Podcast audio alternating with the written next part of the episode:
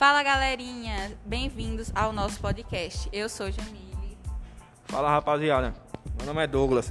No nosso programa de hoje vamos falar sobre a saúde mental dos jovens na pandemia. Vocês sabiam que, de acordo com uma pesquisa realizada pela Pfizer e pela Abrata, Associação Brasileira de Familiares, Amigos e Portadores de transtornos afetivos, 50% dos jovens brasileiros consideram sua própria saúde mental como muito ruim.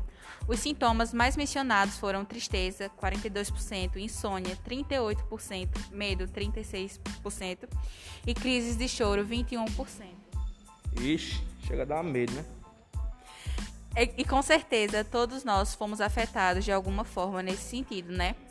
E ainda, de acordo com o psiquiatra acho que é Michel, Michel Haddad, da Unif, Unifesp, a depressão e a ansiedade têm aumentado no Brasil e no mundo durante a pandemia. Sim. E eu, por exemplo, desenvolvi, né, ansiedade, essas coisas, por causa que, tipo, quando começou a pandemia, todo mundo ficou com medo de ser um vírus muito mortal, mais do que já é. E no começo a gente não sabia de vírus nenhum, né? Que a gente não sabia, nunca tinha ouvido falar em coronavírus. Aí depois veio, né? Aí eu, aí, tá bom. Eu, eu já, na verdade, eu já tinha ansiedade, mas ela piorou. E, enfim, também desenvolvi outras coisas. Agora vamos ouvir a nossa galerinha aqui no estúdio sobre isso. Vocês vão contar suas experiências com a pandemia. Tem que ser todo mundo,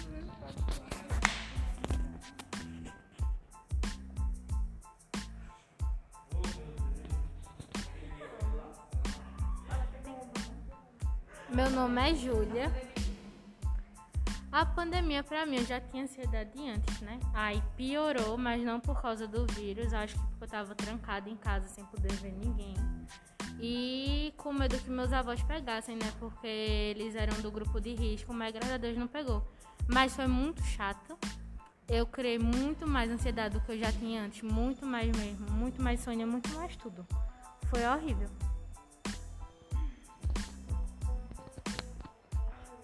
Oi, gente. Meu nome é Laís. E assim, eu acho que na pandemia eu. Não posso dizer que eu tive ansiedade, mas assim, eu tive um pouco de estresse a mais. Por conta da preocupação também, porque meu avô já estava doente antes da pandemia e já estava internado. E com isso veio a pandemia e ele passou mais tempo internado na sala vermelha. E eu fiquei bem preocupada com isso. E eu senti que eu fiquei bem estressada e bem preocupada. E até hoje, eu sinto que meu estresse é até bem mais. E não é um estresse, ah, é um estresse que eu passo dias com isso, com, com rancor, com isso.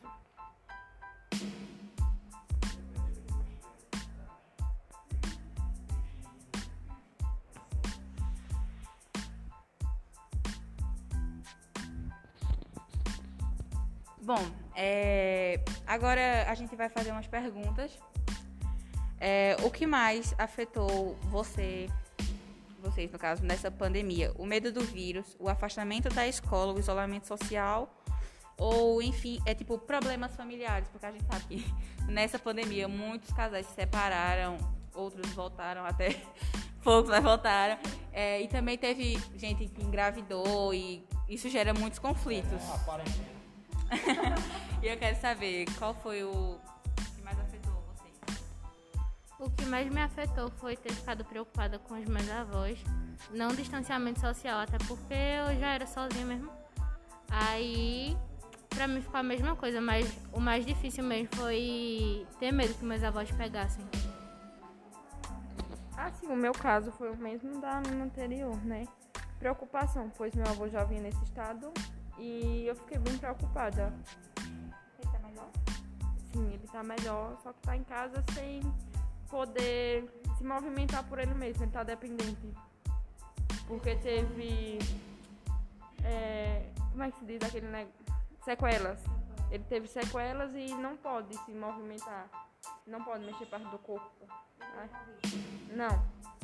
Ele não teve, mas foi outro problema.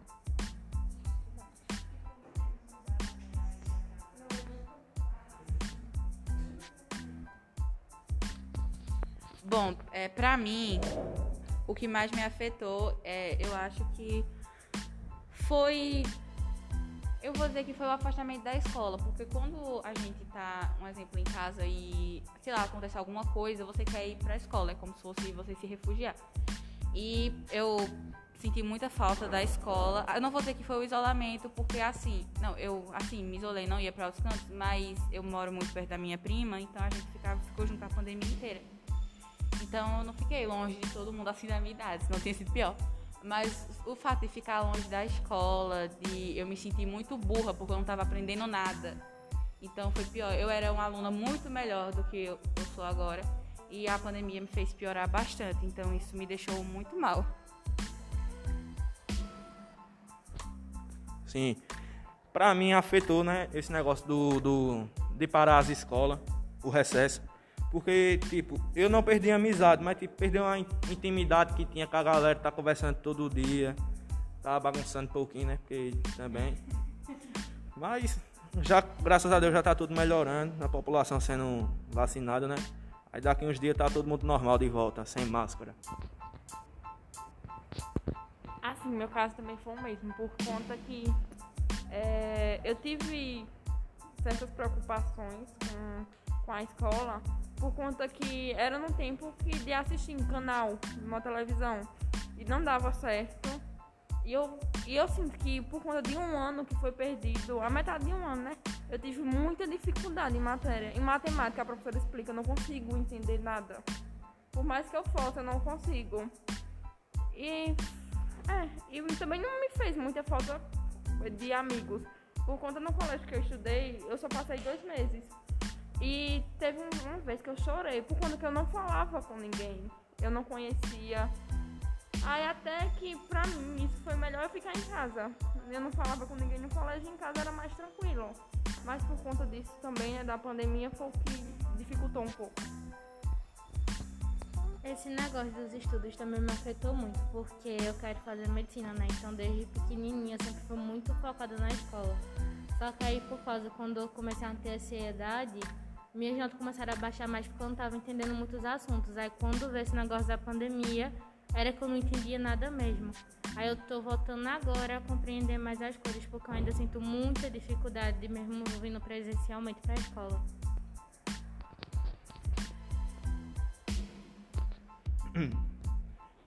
Que sinais, eu vou fazer mais uma pergunta, né? Qual foi o sinal que seu corpo deu de que sua mente não estava bem? Bom, o meu foi assim. Primeiro que eu comecei a me alimentar muito mal, mais do que eu já estava. Fiquei com um pouco transtornos alimentares. E aí o sinal foi que eu começava a ficar fraca, é, quase desmaiando pelos cantos e uma dor de cabeça, uma tontura, enjoo. Aí, é, só que eu não procurava médico porque eu tinha medo de fazer exame de sangue. Mas aí eu acabei pegando uma bactéria na garganta e tive que fazer um exame para saber qual era, para saber se eu ia tomar injeção ou tratamento de remédio, enfim.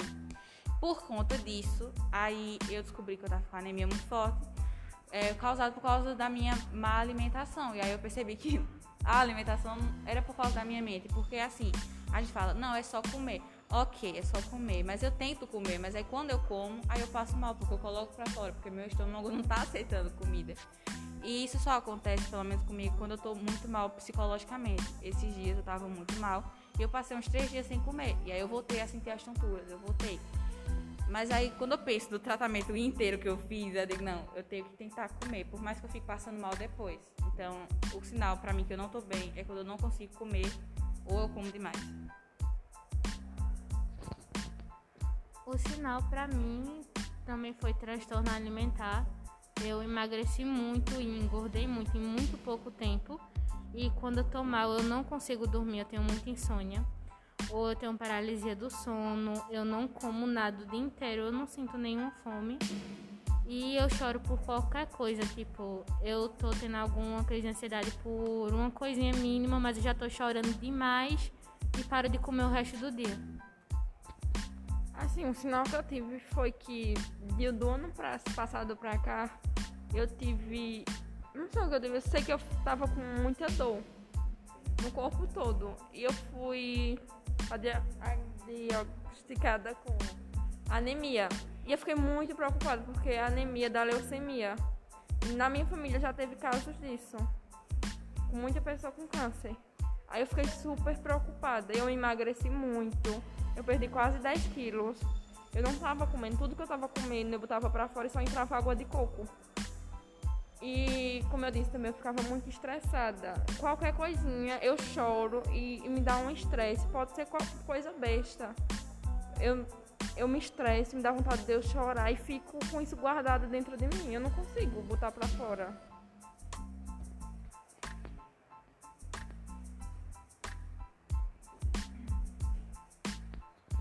Douglas vai fazer outra pergunta.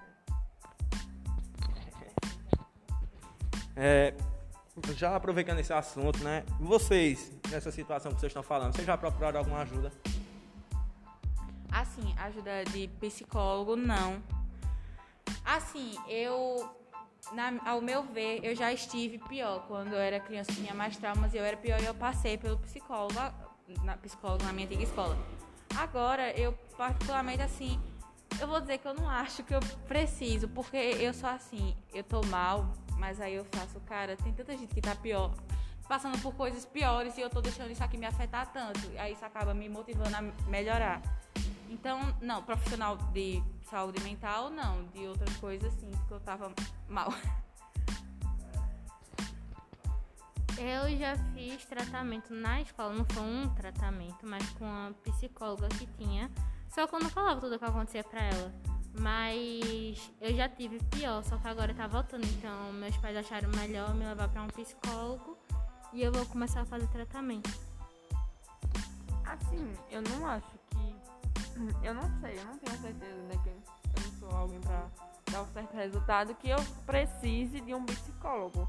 Por isso que eu nunca sequer procurei, que você resolver em casa. Mas como eu sou difícil de botar as coisas pra fora, então eu acho que eu guardo pra mim mesmo. Mas eu nunca tive a iniciativa de dizer eu preciso de ajuda. Sendo que eu acho que eu preciso.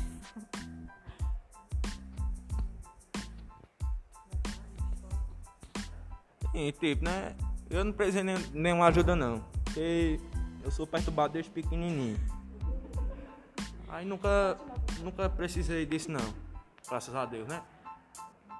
Uma coisa que a minha colega que está aqui ao lado falou, na verdade, assim, a gente fala que. Não, eu, eu, eu mesma acabei de falar que não preciso. Mas assim, se a gente parar pra pensar, todos nós precisamos, porque tem coisas que mesmo a gente tem melhor amiga, eu tenho a minha melhor amiga, mas tem coisa que eu não conto pra ela, tem coisa que é minha.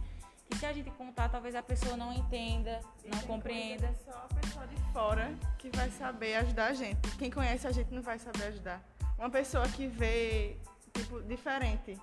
Não como alguém que vive, tipo minha mãe. Minha mãe nunca entendeu que eu converso com ela. Tipo, ela vai dizer, não, filha, porque você é uma menina jovem, você é isso, você é aquilo. Mas o psicólogo vai entender você como ser humano, não vê sua idade, não vê sua aparência, e não vê se, você é mulher ou homem, se você é rico ou pobre.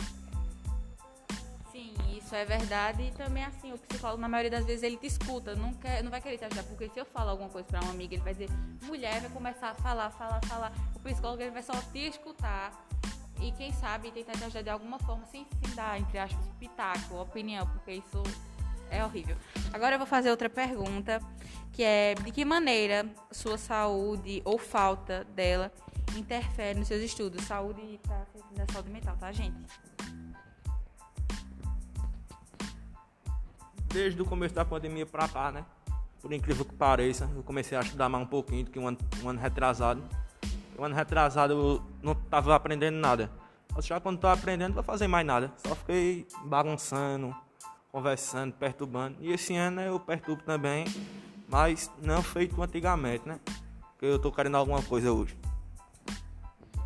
Eu, eu é, tipo assim, quando eu não estou com a minha saúde mental, na verdade ela nunca tá boa, né? Mas quando ela tá melhor um pouquinho, eu consigo me, me dedicar mais e tal. Porque quando ela tá ruim, eu fico muito ansiosa e minha cabeça ela não para, ela fica um, um turbilhão de pensamentos rodando, rodando, rodando, chega dar vontade de desmaiar, de tão doida que a pessoa fica.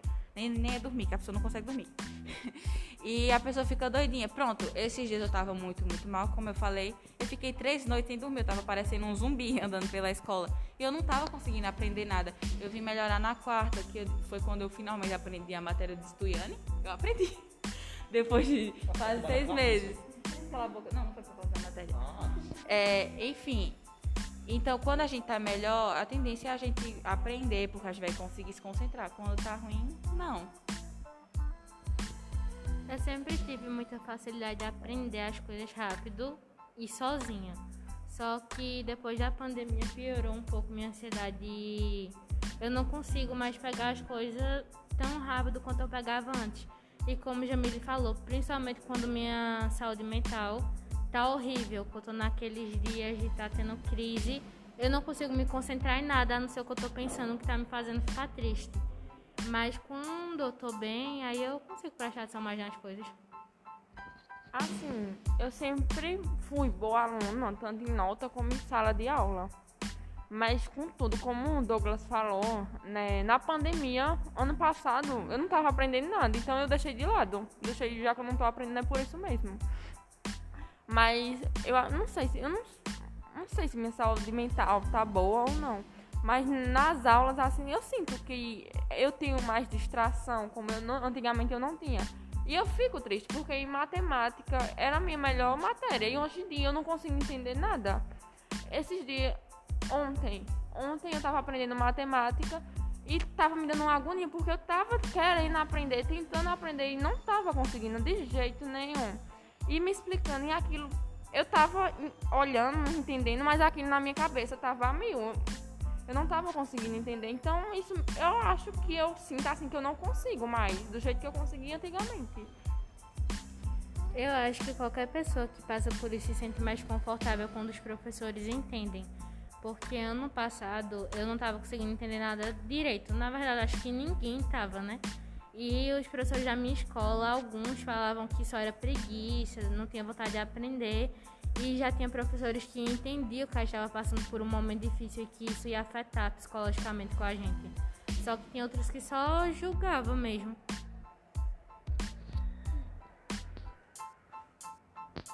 Boa, boa, boa. Valeu, valeu. Tem alguém, tem alguém aqui enlutado que perdeu algum parente para esse vírus? Tem? Não, né? Pois. Não precisa ser parente. Não precisa ser parente, alguém que fosse é. importante para você na sua vida. Bom, alguém aqui que sofre muito, não, não precisa ser de Covid, mas que sofreu muito com alguma perda recentemente. E se quiser falar sobre isso.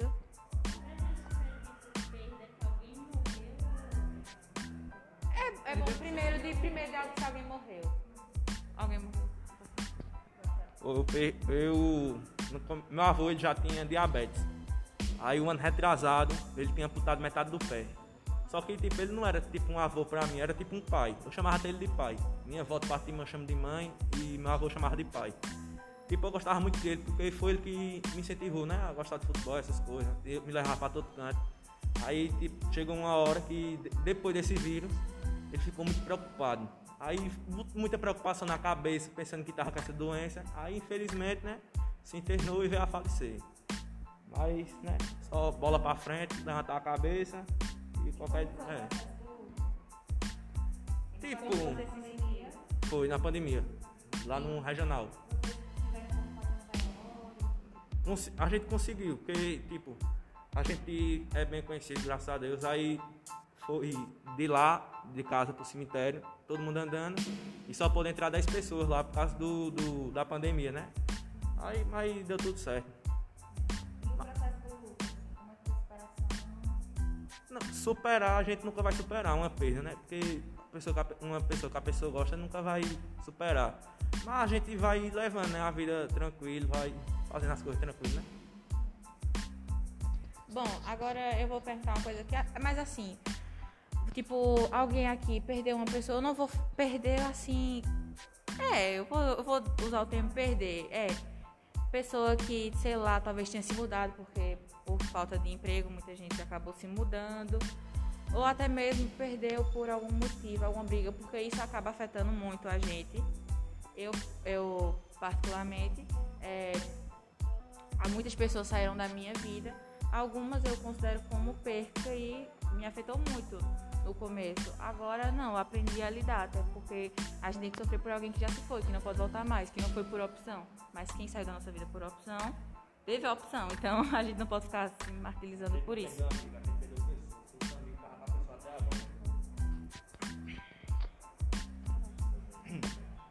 E, e é isso, galerinha.